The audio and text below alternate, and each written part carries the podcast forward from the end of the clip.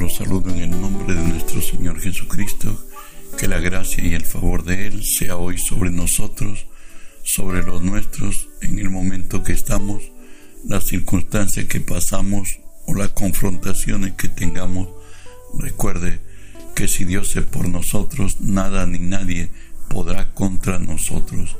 Hoy estudiamos la palabra de nuestro Dios en Proverbios 24, 11, que nos dice así, libra a los que son llevados a la muerte, salva a los que están en peligro de muerte. Venimos estudiando la serie que he titulado ¿Por qué cumplir el imperativo? Esto es, ¿por qué debo predicar a Cristo y su reino? Bueno, hoy veremos precisamente predicar para predicar el mensaje del reino. Hoy veremos específicamente libertad a los cautivos.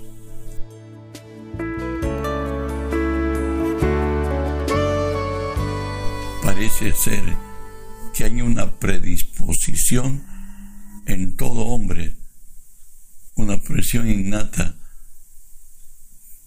En algún lugar de cada hombre hay un deseo profundo para hacer contacto con lo desconocido, con algún poder, con algo mayor, más sabio o más poderoso que nosotros. En todas las etapas del vivir, este deseo de búsqueda de lo desconocido es manifiesto. Los adolescentes lo buscan en el horóscopo, hoy a otras maneras, por cierto, otros pasando por el hechicero o por un científico indagando el espacio exterior, buscando descubrir secretos del universo. ¿O fue Dios quien puso este deseo dentro de nosotros? Pero nuestro enemigo, vencido, Satanás, ha encontrado la manera de desviar a los que buscan lo desconocido por medio de sus temas engañosos y malignos. Tenemos que tener cuidado de las predicciones de los que están en torno nuestro pueden atraernos al ocultismo. Muchas veces en el caminar alguien busca leerte las manos y inducirte a, a leer las cartas, etcétera, etcétera, cosas. Abrimos puertas para que el enemigo tenga acceso a nuestra vida. Recuerden que el ladrón, el diablo, no viene sino para hurtar, matar y destruir. ¿Saben? Es bueno reflexionar el comportamiento de los diferentes lugares donde el sembrador sembró la semilla. Estamos precisamente hablando para los cristianos en Mateo 13, donde nos habla del sembrador.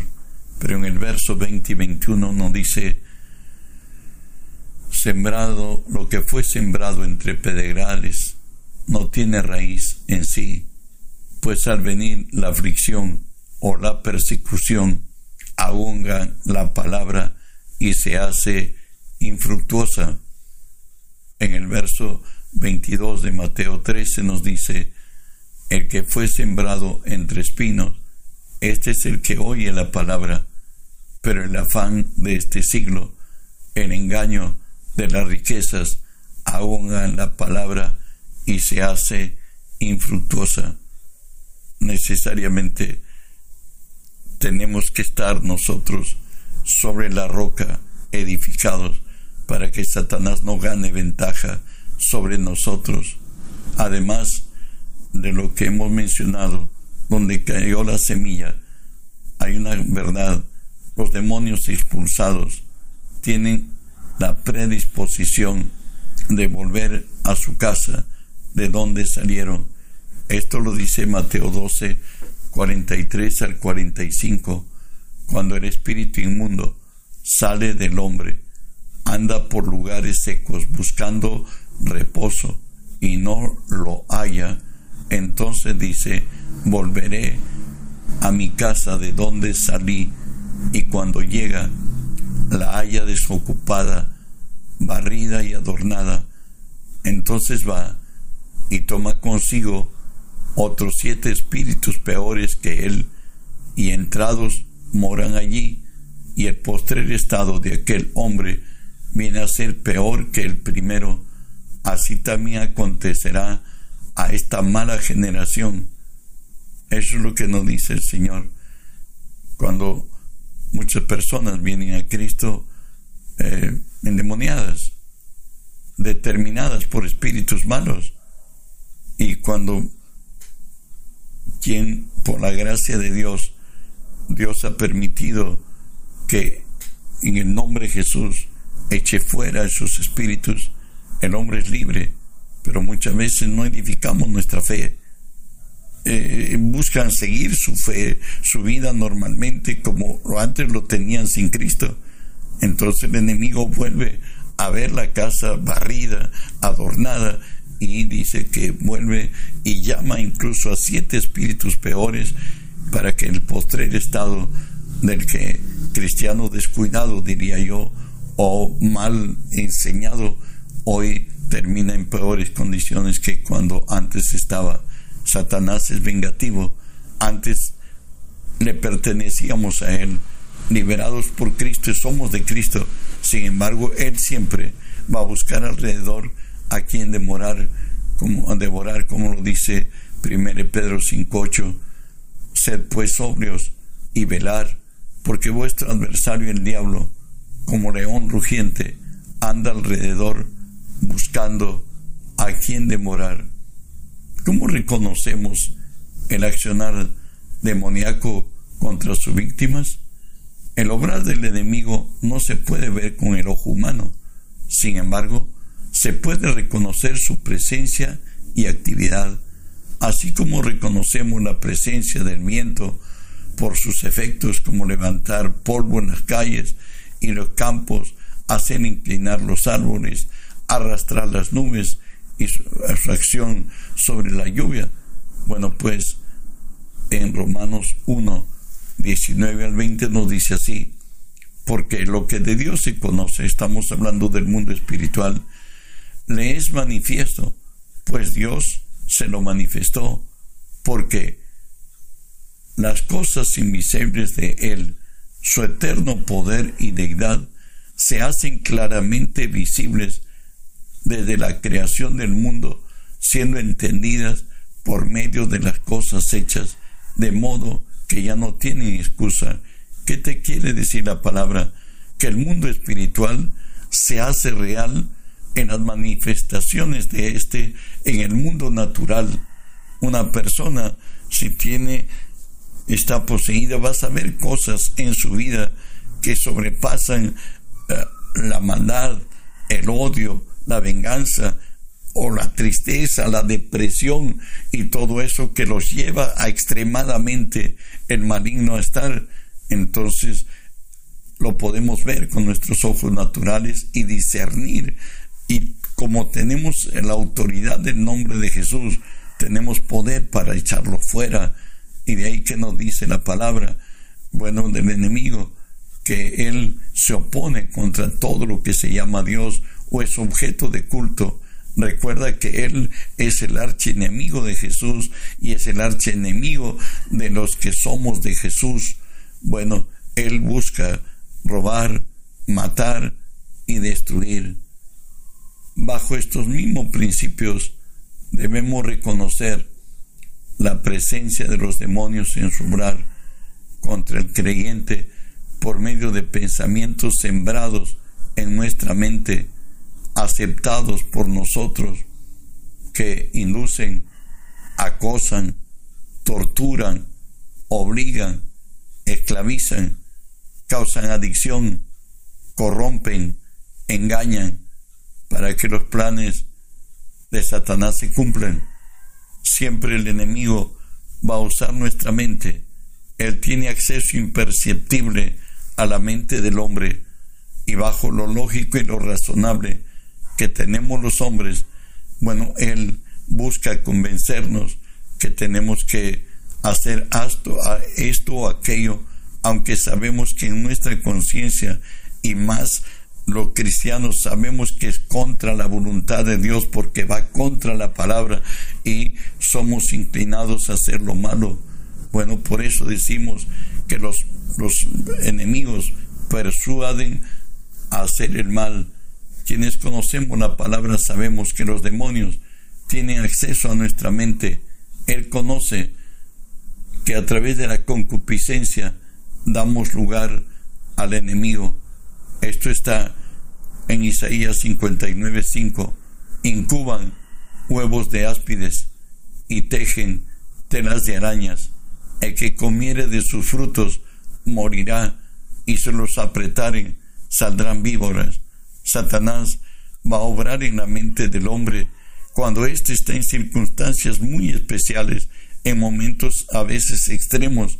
Él va a persistir y persistir que debemos tomar decisiones porque por el contrario todo se nos cae y hoy tenemos incluso al mismo David que nos dice así primera de Crónicas 21.1 pero Satanás se levantó contra Israel e incitó a David a que hiciese censo de Israel.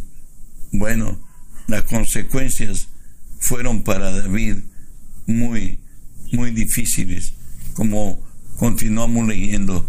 Y recuerden que incitar quiere decir inducir, empujar, apremiar, tentar, interesar y seducir. Continuamos en Primera Crónicas 21 del 2 a 4 y David dijo a Joab y a los príncipes del pueblo, id y hacer censo de Israel desde Berseba hasta Dan e informadme sobre el número de ellos para que yo lo sepa. Y dijo Joab, añada Jehová a su pueblo cien veces más, Rey, Señor mío. No todos son estos tus siervos, los siervos de mi Señor, por cierto, todo Israel. ¿Para qué procura mi Señor esto? Que será pecado a Israel. Mas la orden del rey pudo más que Joab. Salió por tanto Joab y recorrió todo Israel y volvió a Jerusalén y dio cuenta del número del pueblo a David. Recuerde que la promesa de Dios era que Israel sea como las estrellas del, cielo o como las arenas del mar, innumerables, que Dios bendeciría con un pueblo muy grande, pero hoy afectando a David contra Dios, poniéndole pues la promesa era que serían como el polvo de la tierra. Por tanto, ellos caminaban por fe y no por vista, hoy incitado vienen los problemas y nos dice así segunda de Crónicas 29, 11 al 15 y por la mañana cuando David se hubo levantado vino palabra de Jehová al profeta, profeta Gad vidente de David diciendo ve y di a David así ha dicho Jehová tres cosas te ofrezco tú escogerás una de ellas para que yo haga. Vino pues Gada David y se lo hizo saber y le dijo, ¿quieres que te vengan siete años de hambre en tu tierra? ¿O que huyas tres meses delante de tus enemigos y te persigan? ¿O tres días haya peste en la tierra? Piensa ahora y mira, ¿qué responderé al que me envió? Entonces David dijo a Gad, en gran angustia estoy, caigamos ahora en la mano de Jehová, porque sus misericordias son muchas, mas no caiga yo en la mano de los hombres. Y Jehová envió peste sobre Israel desde la mañana hasta el tiempo señalado, y murieron del pueblo desde Dan hasta Berseba setenta mil hombres. Satanás incita nuestra mente en momentos muy especiales. Claro, a través de la razón y de la concupiscencia, que es, es el mal deseo de algo, de que tomemos decisiones incorrectas, que dejemos abandonada la familia, que aceptemos o pongamos en nuestra vida a una tercera persona que no es nuestra legítima pareja o hacer locuras a otros hasta el suicidio. Satanás es inmisericordia. Él va a presionar hasta que el hombre lo haga, si fuera posible. Somos impuestos a codiciar algo que sabemos que no nos pertenece. Nuestro adversario susurra a nuestra mente argumentos como lo necesitas. No se dan cuenta. Estoy leyendo la caída de nuestros primeros padres y nos dice Génesis 3.6 y vio la mujer que el árbol era bueno para comer, que era agradable a los ojos y árbol codiciable para alcanzar sabiduría y tomó de su fruto y comió y dio a su marido, el cual comió así como ella. Ella codició ser como Dios mismo, porque eso le dijo Satanás, y ella se aventuró y pensó que sí podría correr ese riesgo, porque tenía una oportunidad de ser como Dios. ¿Sabes? Nos dice la palabra en Santiago 1, 13 al 15, cuando uno es tentado, no diga que es tentado de parte de Dios, porque Dios no puede ser tentado por el mal, ni Él tienta a nadie, sino que cada uno es tentado cuando de su propia concupiscencia es atraído y seducido. Entonces la concupiscencia, después que ha concebido, da a luz el pecado, y el pecado, siendo consumado, da a luz la muerte. Satanás sabe manejar imperceptiblemente en nuestra razón las concupiscencias que hay en nosotros para lograr el objetivo. Una segunda forma como Satanás, eh, ya a quien ha caído el obra, oprimen a sus víctimas. Cuando las circunstancias te han cercado y todo te ha ido mal con tu pareja, tus hijos, el trabajo, las finanzas, denuncias judiciales, pérdida, maltrato, aún por oraciones, entre comillas, no contentadas, no contestadas, si te rindes a Satanás, cediste a la tentación, habrás empezado a destruir tus defensas, luego aparece en ti algo que toma control de ti, desánimo, desaliento, amargura, resentimiento, falta de apetito. Hebreos 12, 15 al 17 nos hace una exhortación y nos dice así, mirad bien, no sea que alguno deje de alcanzar la gracia de Dios, que brotando alguna raíz de amargura os estorbe y por ella muchos sean contaminados, no sea que hay en vosotros algún fornicario o profano como Esaú, que por una sola comida vendió su primogenitura, porque ya sabéis que aún después, deseando heredar la bendición, fue desechado y no hubo oportunidad para el arrepentimiento, aunque la procuró con lágrimas.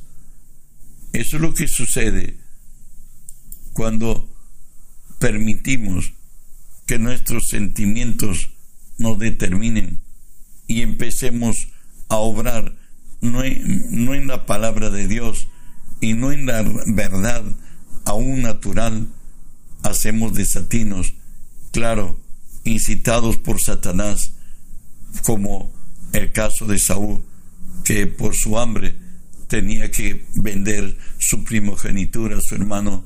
Él creyó que estaba jugando, pero en realidad estaba entregándolo todo y dejó de ser el que tenía el derecho de heredar todas las bendiciones de Abraham y de sus padres. Sin embargo, hoy lloró amargamente, pidió a su padre y pidiéndole con lágrimas que le bendijeran, dijo, hijo, ya bendecido a tu hermano, pero no tendrás otra bendición. Le dijeron que él sería el siervo de su hermano.